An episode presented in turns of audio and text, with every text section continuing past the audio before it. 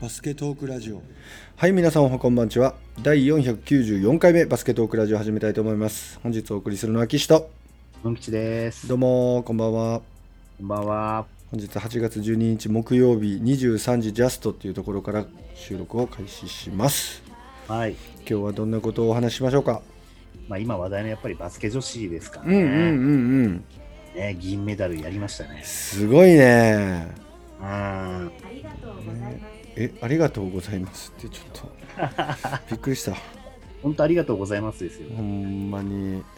うん。うーんまあ目標は金メダルですってホーバスなんかコーチが言ってましたけどうん。まあうん本当に手をかけましたね。そうですうね。やっん。やっぱりアメリカがもう二度とやりたくないというか、次はもう日本とやりたくないって言ってただけのね、うん。ことはあったなという。いや本当に本当に。まああとはベルギーにね、うんやっぱりあのースレスレで勝って、うん。また勢いに乗っちゃったっていう部分もまたあると思うんですけうどんうんだから今日はまあその準決勝とね、うん決勝のそのフランス戦とアメリカ戦にフォーカスしてと思うんですけれどうん。も、ねはい。うんうん。ぜひぜひ。全体的に見てでも日本の何が世界上回ったっていうとこなんでしょうね。そこやね。例えばこのフランス戦うん87対71で勝ってるんですが、うん。 1ピリは14対22でリードされて終わってるんですよね。うんうんうんでも2ピリで27対12でうん。うん。一気に前半終わった段階で41対、えー34ということで、うん。前半終わりではもうリードを奪ったってところなんですけど、うん。うんで3ピリで27対16突き放してうん。この辺で勝負あったって感じになって、うまん。あ、4ピリが19対21ってでちょっとはフランスに取られてますけど、うんまあ、でこの試合見てると、うん。まあ実際試合見ててもね日本面白いようにシュート決まってましたからうんうね、んうんうん。スリーポイント22分の11で50%ですよすごいよね。全員でうんうんうんフランスはね24分の7だかうん。ら打ってる本数はフランスの方が多いんですけうどんも、うんこの試合において言えばうん。うん。ですけども、えー日本が11本でフランス7本、うん。ツーポイントは39分の21が日本、うん。でフランスが47分の22、まあ、フランスの方が多く打ってるんですけどね、うんやっぱり日本の方が確率も高い、うんまあ、フリースローはフランス100%に対して日本75%か、うんでリバウンド、やっぱりね、勝ってる試合はリバウンド、やっぱ多く取ってますようね。ん日本が36本でフランスが33本なんですよ。おおすごい、 4の32、うんフランスは8の25ってことで、オフェンスリバウンド8取られてるんですけどね、うんうんうんでもやっぱり相手のその怒涛の攻めに対してう、ん32本リバウンド取ってるっていうことでね、うんセカンドチャンス与えないのにしっかり体張ってリバウンド取ってなんていうところはやれてたのかなと、うんうんうんターンオーバーも日本の方が多かったみたいですね、17と14。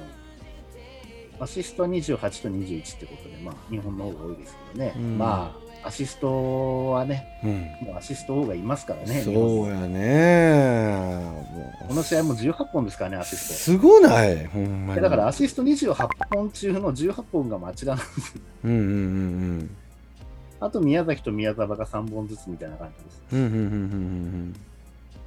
リバウンドは前もお話ししましたけどやっぱひまわり選手ですよね。うん大体全試合ひまわり選手がリバウンドリーダーになってますけど、7本。うんうんあとフランス戦だと宮沢も7本、うん長岡が4本というこうんとで。うん、これはね。すごいよねそう。うんうん日本勝ってる試合、ほぼリバウンドでやっぱり勝ってるっていうのが大きいなって感じはしますね。うんうんうんうんだからスリーも思いっきり打ててってことにつながってるんでしょうかうね。んそうやねまあ、本当でもこの日は全員得点みたいな感じだったのかな、これ。うんフランス戦もアメリカ戦も何気に全員得点なんですよね。うんうんうんうん、で、なんか、何をイメージしてるのか分かんないですけど、やっぱり、その控えの選手の使い方っていうのが相手によってちょっと違ってるところがあっって、うんうん、例えば、 2番手でうん宮崎選手を使ってくる試合もあれば、うん宮崎選手あまり使わずに本橋選手で行っちゃう時もあるし、うんうんうんうんまあ、場面にもよるのかもしれないですけどね、うんうんうんうん、難しいですよね、流れを変えたい時点数を動かしたい時っていうのは、うんうんまあ、本橋選手でどんどん点取ってこいっていう感じで出すって方法もあるんですけど、うでんも宮崎選手がスピードで引っかき回して、うんそこから得点取ってこいってこともできるわけで、うんうんうんプレーのパターンはね、本橋選手と宮崎選手違うけど、でもここで使いたいっていう場面っていうのは意外に近いような気もするので、うんうんうん、そこをどう使い分けてるのかってところなんですけどね。うんうんうんで本橋選手なんかも自分で持ってて自分でいきなり打っちゃうパターン結構多いですよね。うんうんまあ、そういう役割で点取ってこいって言われて、ね、出されてるのかもしれないですけどうんう、んうん結構びっくりするシーンありましたね。えだっ例えてば海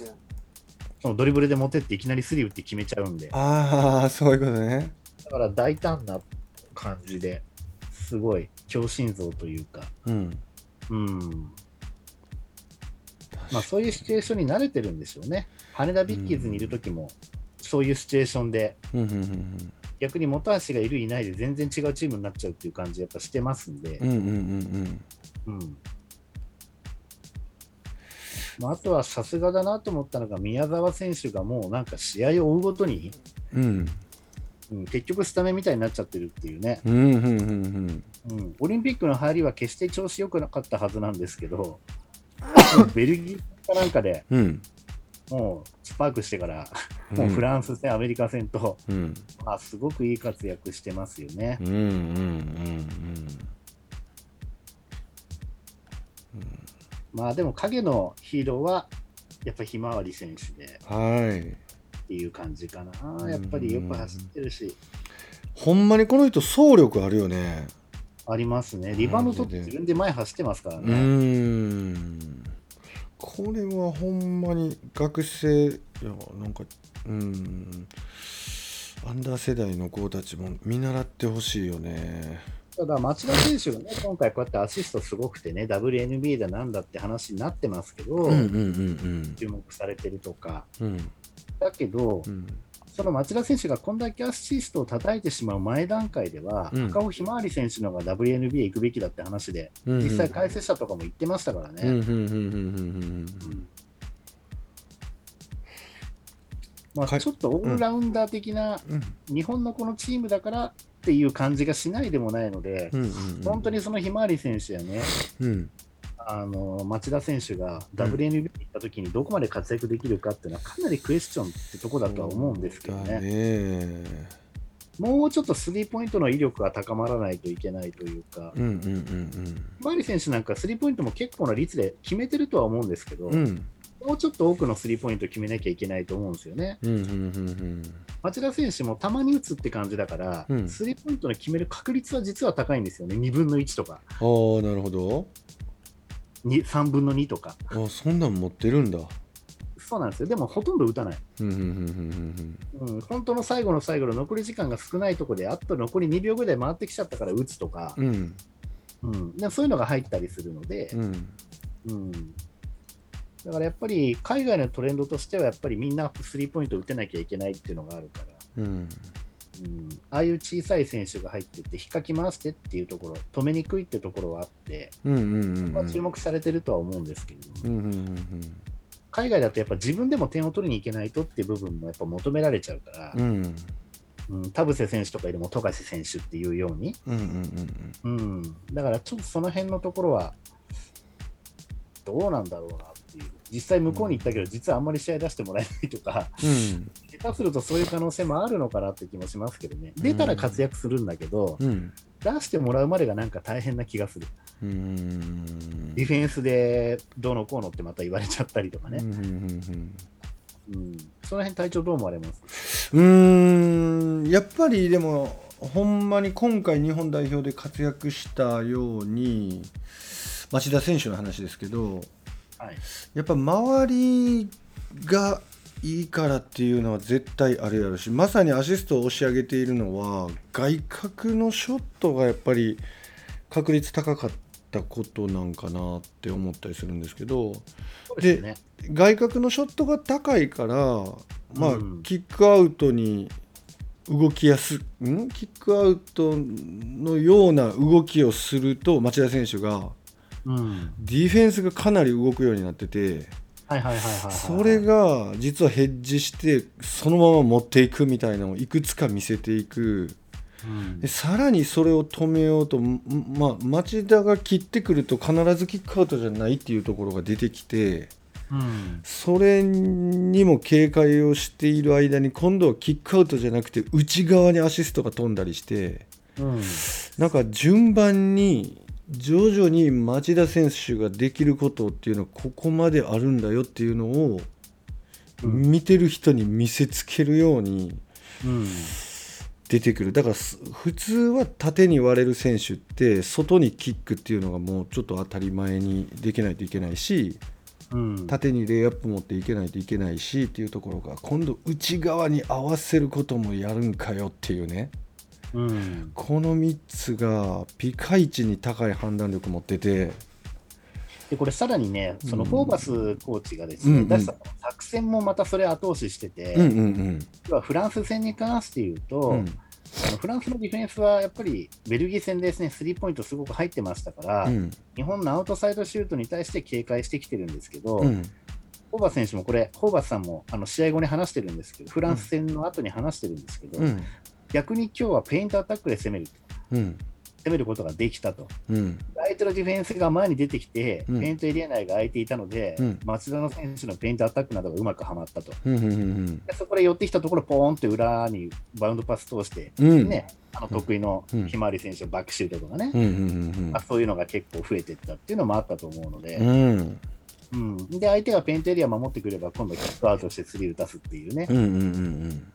中から外なのか、外から中なのかっていうのが、ちょっと逆になっただけなんでしょうけど、うんうんうんうんまず最初にどっちから行くかっていう面うでんはね。うん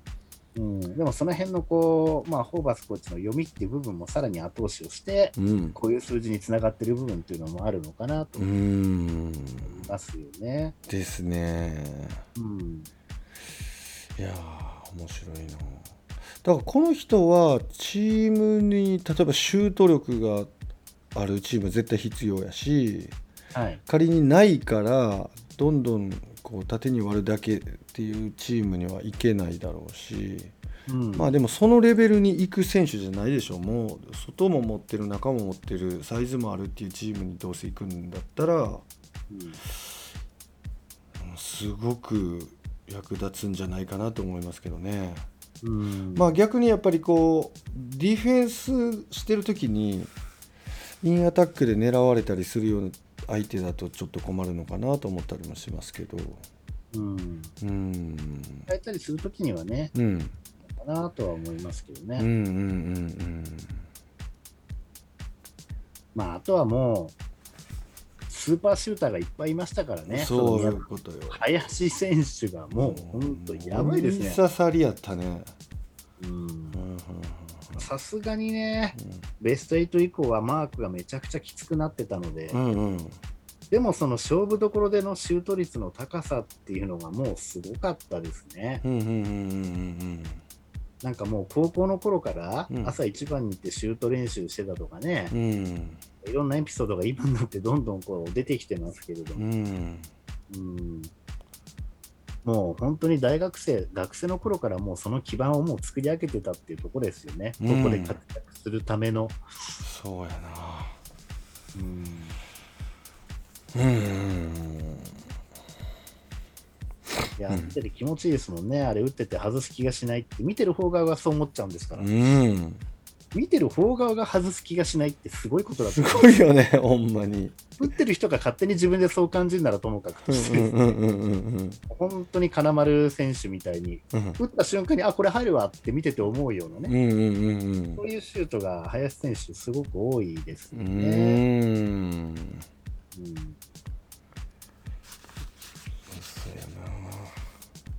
しかも金丸選手とかよりも、なんかこう、フォームが、その打つフォームがダイナミックで速いっていううんね、うんうんうん。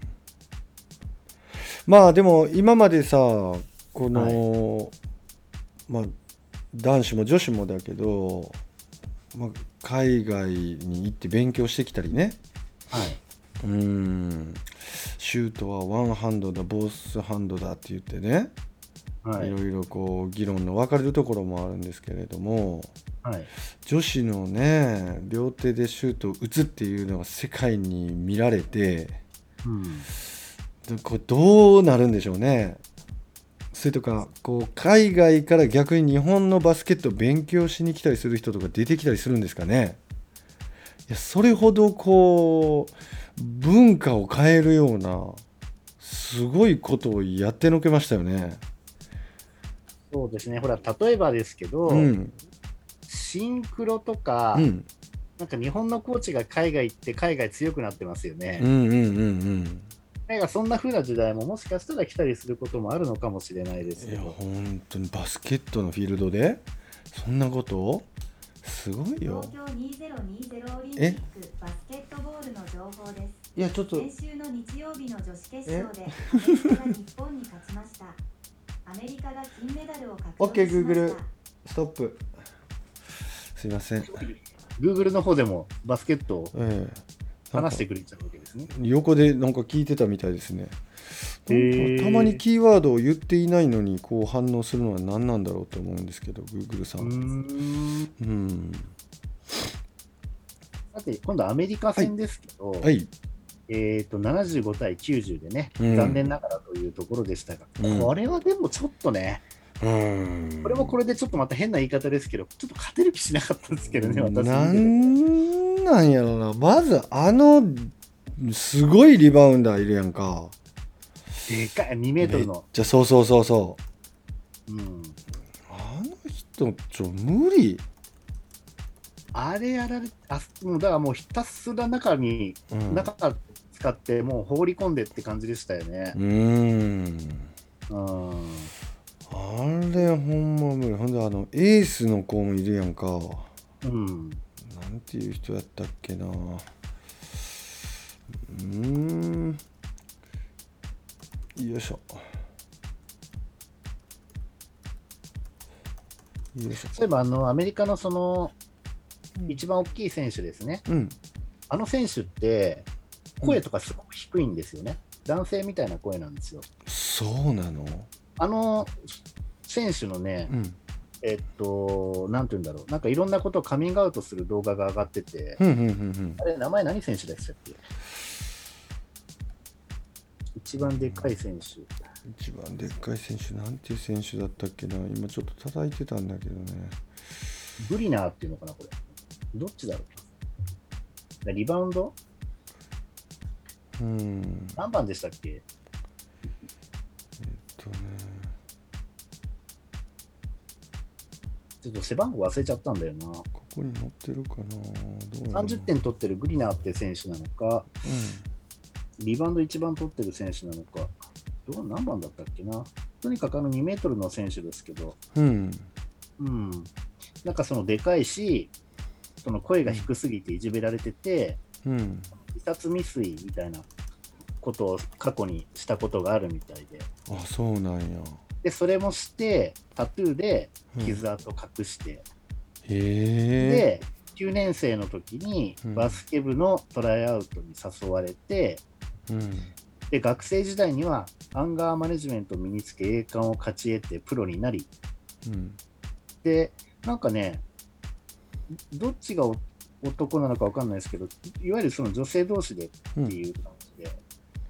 それをカミングアウトしうて、ん2シーズン目のオフに結婚相手もバスケ選手っぽくってへーで結婚2週間前に喧嘩で通報で逮捕みたいななんかいろんなことがあったみたいですよあそうなんやそこどういう形なのかがわからないですけど双子に恵まれてうんなんかちょっとね、その辺は、ちょっと友達にちょっと訳してもらったんですけど、うんうんうんうんうん。ブリトリー・グリナーだね2メートル5センチああ、それはグリナー選手ですかね。うんまあ、そういう今言ったような感じらしいですうんね。うんうんうんうん。うんうんまあ、だからいろんなものを抱えてらっしゃるっていううんうね。んうんうんしかし、この試合は、スリーポイントシュートでさえもアメリカにちょっとうんえー日本が31分の8の25%、うんまあでもスリーポイント31分も打ってるんですね、この試合うーね。んアメリカは13分の4です。うんうんうんうんで、逆にツーポイントは46分の20、43%。これが日本。アメリカは56分の33。まあ要は、とにかくツーポイントでどんどん攻めてきてるというね。うんうんそのゴール下にボールを放り込んで、うんゴール下勝負と。うんで、リバウンドもね、うんでもね、38対44だから、まあ、割と頑張ってたんじゃないかなと思いますけど、うんうんでもゴール下で点取られちゃったからなのかわかんないですけど、アシストが16対28で、圧倒的にアメリカの方がアテアシストが多く、うんブロックショットが日本が0、むうんアメリカ12、すげえブロックショット12って、もうこれが 全てを物語ってますね。うまいねあーこんな試合かつてなかったんじゃないかな。いくらなんでも。うんマジでうんまあこれはちょっとさすがにね、またんもう一歩、なんて言うんでしょうね、なんかこううまく例えがあれだけど、変身前のセルとか、うんあの変身前のフリーザみたいなうん感うじです。んうんうん その予選リーグで当たった時のアメリカは。 なんかそんなイメージですかうね。んうん本気にさせちゃったって本気にさせちゃったってことだとうんう思んううんで。んうんうんでもアメリカ代表がすごくなんか日本のバスケットをいい意味で嫌がっててくれたり最大の敬意を表するみたいなことを言ってみたりとか、そうですね。うんやっぱり決勝は本当にあのフォーバスコーチとかも想定してたのとはちょっとやっぱ違った展開になったって、うんやっぱ後で話してますよね。うんうんうんうんやっぱ思ってた以上に、想定してた以上にアメリカのやっぱディフェンスがすごく良くうんて、うんうんうんうんうん、まあこれまで調子の良かったシューターがやっぱ完全に止められてしまって、うんうんここでオフェンスのバランスがやっぱ崩れちゃったと。うんうん、で、他にもいろいろディフェンス試したものの、うんアメリカのインサイドゲームを止めることができなかったと。うんで、後半はやっぱスピードアップをしてね、うんあのー対抗したんだけれども、うん結局スリーポイントが入らず、うんうんうん最後までリズムには乗れなくて、うんうんうんうんまあ、でもこれがバスケットなんだと、うん楽しかったと。うんうんうんうんで、決勝でもなんだかんだ言って、あの全員得点できたのは素晴らしいことだしっていう、うんあの本当我々にとって格別な大会になりましたと。うん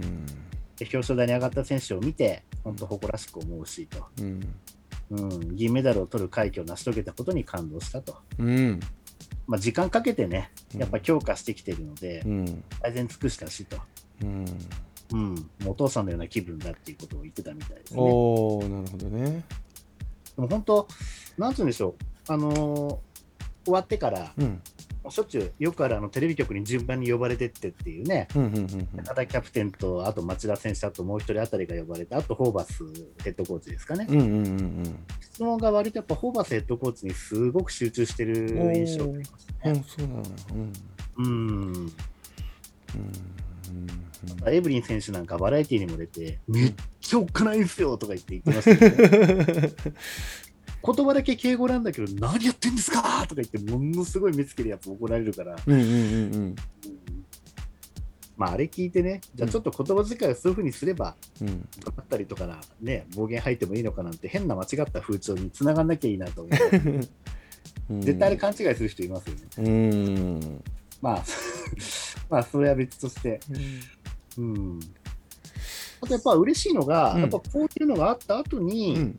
やっぱその金メダルに絡んだ選手のいろんなエピソードがこういい意味で掘り返されてるというね、うんうんうんうんうん中田真希選手はもともと空手やっててすごく強くてね、ああそうやんな結構前にもなんかでうん放送してたんで、私もその時知ったんです。うんうんうんうん猪木にビンタしてもらったことがあるとかないとかね、 なんかそんな話もえー、しそうなんやましたけど、うんうん本当なんかなそれ。うーんね。まあ、エブリン選手とかがやっぱりこう日本に、うん日本の国籍選んだ時の話とかね。うんうんうんうんうんうんうん。まあ、そういうところとかもね、いろいろクローズアップされたりしてたし、うん林選手のその学生の頃からそういうシュートの練習をものすごく積み重ねてきてた話とかうね、んうんまあ、美談ばっかりですけど、うんまあ、そういうのがすごくうんクローズアップされてて、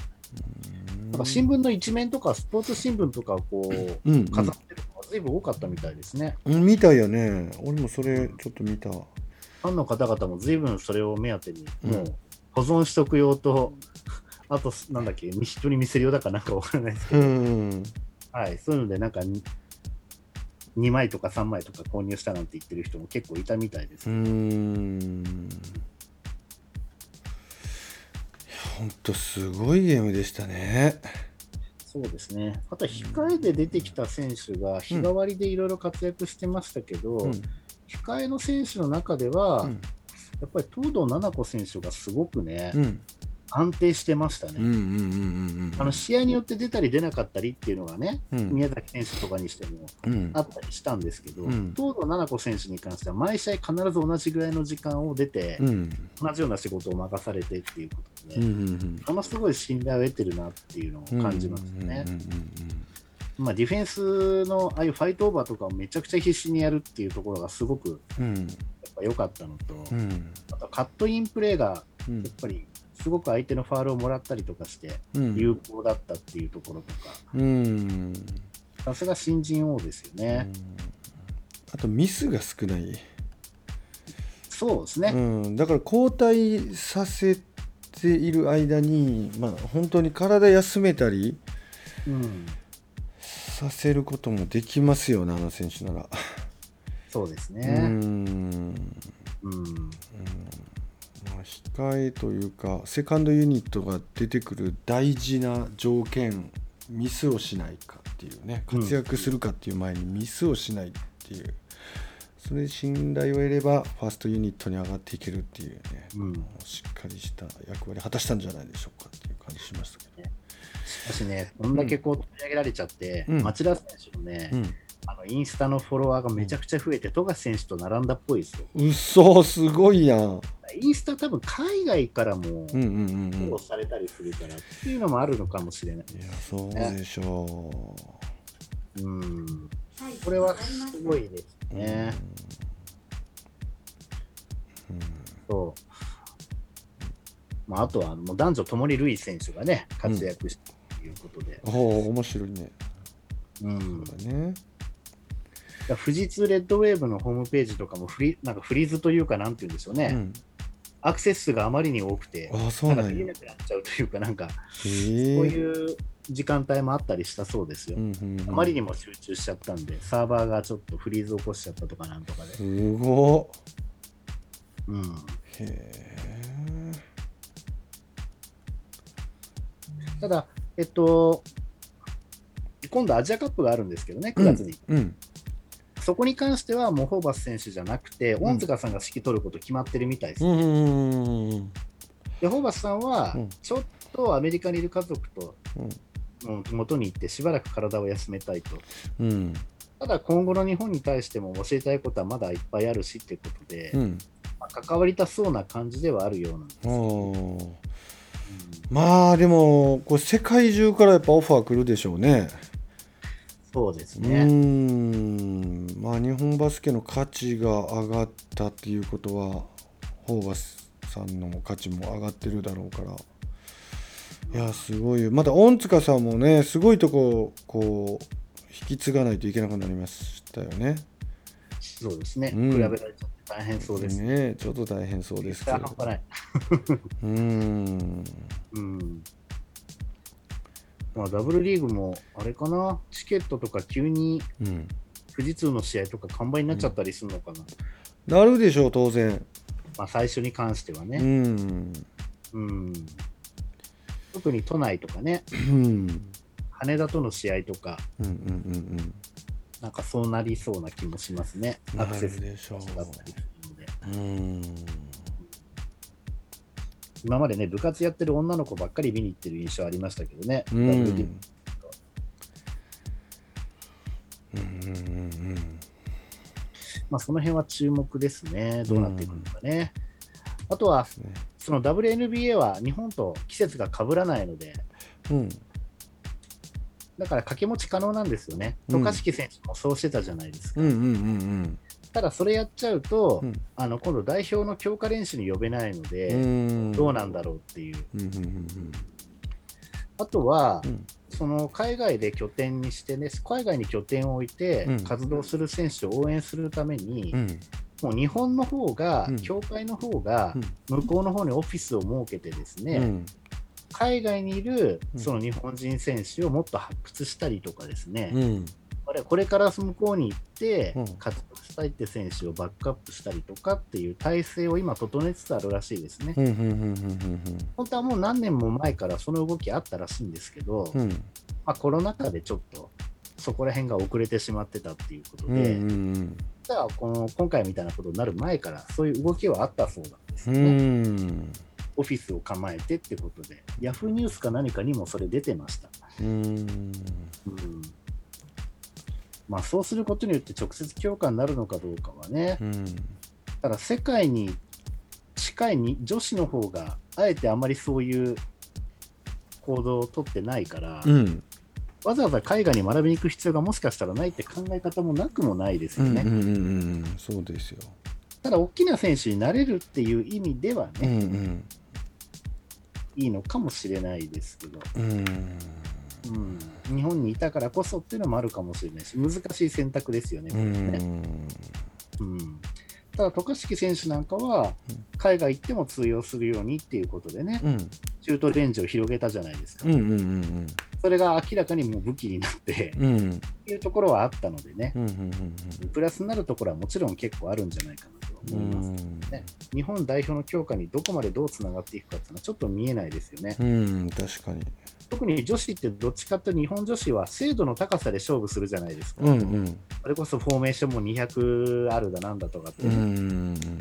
こう言ってます。まあ、200あるって言ったってね、別に町田がはい191番っつって動くわけじゃなくて、うん。うんうんうん。一つのフォーメーションの中でまた、まあ、オプション例えがばね多。分アップスクリーンかダウンスクリーンから始まるのかとか、そういうところでどんどん選択肢が増えていくっていう、それで200になるってだけの話だと思いますけうど、んうんうん、でやっぱそういう制度とか考えると、やっぱり練習量、チームとしての練習量っていうのはやっぱ詰める環境にいないと、うん、日本の女子の場合、強化につながらない気もするので、うん。うんうんうん。難確しいですよね、かに。うん。あちこち海外遠征をして、向こうで同合流して、しょっちゅう一緒にやるとかね、うん。うんまあ、そういう場がないと、ちょっと良さが消えちゃうっていう部分もね。そうやな。まあ、渡嘉敷クラスの190いくつなんていう選手がいっぱい出てくるとね、うん。あるいは日本でそんなに有名じゃなかったんだけれども、うんあるいは有名だったとして、もう大学を海外行っちゃって、うん。今野選手みたいにね。うん。で、向こうで活躍したことによって、日本代表に呼んでもいいんじゃないかっていうふうに、向こうで成長したおかげで代表に呼ばれる、うん。そういう選手が発掘される分にはいいですよねう。んうん。そうやね。いい選手はアメリカに行って殺しちゃうというよりは、うんうんうんうん。アメリカで伸びたっていううね、んうんうんうんうまあ、ん。渡辺飛勇選手なんかもそうだし、逆輸入的なね。そうん。う、日本ではあとアイザイア・マーフィーとかね。うん。あの辺の選手、もうちょっと男子の代表に絡ませたいですよいやね、ーほんまにほんまに。テーブス会とかね。うんうんうんうん。うもうすぐテーブするかとかね。ん、うん今、海外行きましたもんうね。ん。うんだからまあ、大きい、小さい、1人ぐらい去って、富樫選手みたいにね、うん小さくてって選手もいていいとは思うけど、うんもしでかい選手でやるんだったら、まあ、田中大輝選手もここから先はもうひたすらポイントガードとしてやらないといけないと思うし、うん。うん。ただ、アルバルク東京は安藤誠也選手出してますんで。うん。だから田中大輝選手、あれポイントガードとして使う姿勢なのかなって気もします、うん。正直、あのメンズを見ていると。うんうんうん手をよそうやって動き出したかっていううん。うんね、うんもう純粋にポイントガードとして今度は勝負しに行くのかなうん。うん。という感じもちょっとしますね。うんまあ、世界基準から見ると当然あそこはもう一ポジにポんなんていうかなポジションをコンバートしていかないといけない時代にも入ってるんでしょうね。そうですうね、んなんかちょっと女子なのに男子の話になっちゃいましたけど、うんやっぱりね、カットインしてて、そのままダンクに行くようにしないとダメですようんうね。んうんうやっんぱそれが正直一番ちょっとダメなとこダメになっちゃってるところかなって気がします。うんファールもらいたい時にもらえない理由ってそういうところにあると思うしう、んうんうんうんこれはファールだろうなんてアピールしてる場合じゃないでしょみたいなところがあるんで、うんまあ、女子は逆にそういうんじゃなくてね、切り替えの速さで勝負できてるからいいんですけど。うんうんうんうんええめっちゃ聞いてんねんけ どはい続きが気になりますだってまあでも女子本当にね、うんその9月のアジア大会楽しみで、うんメンバーも誰選ばれるのか分かりませんけうど、んうんうん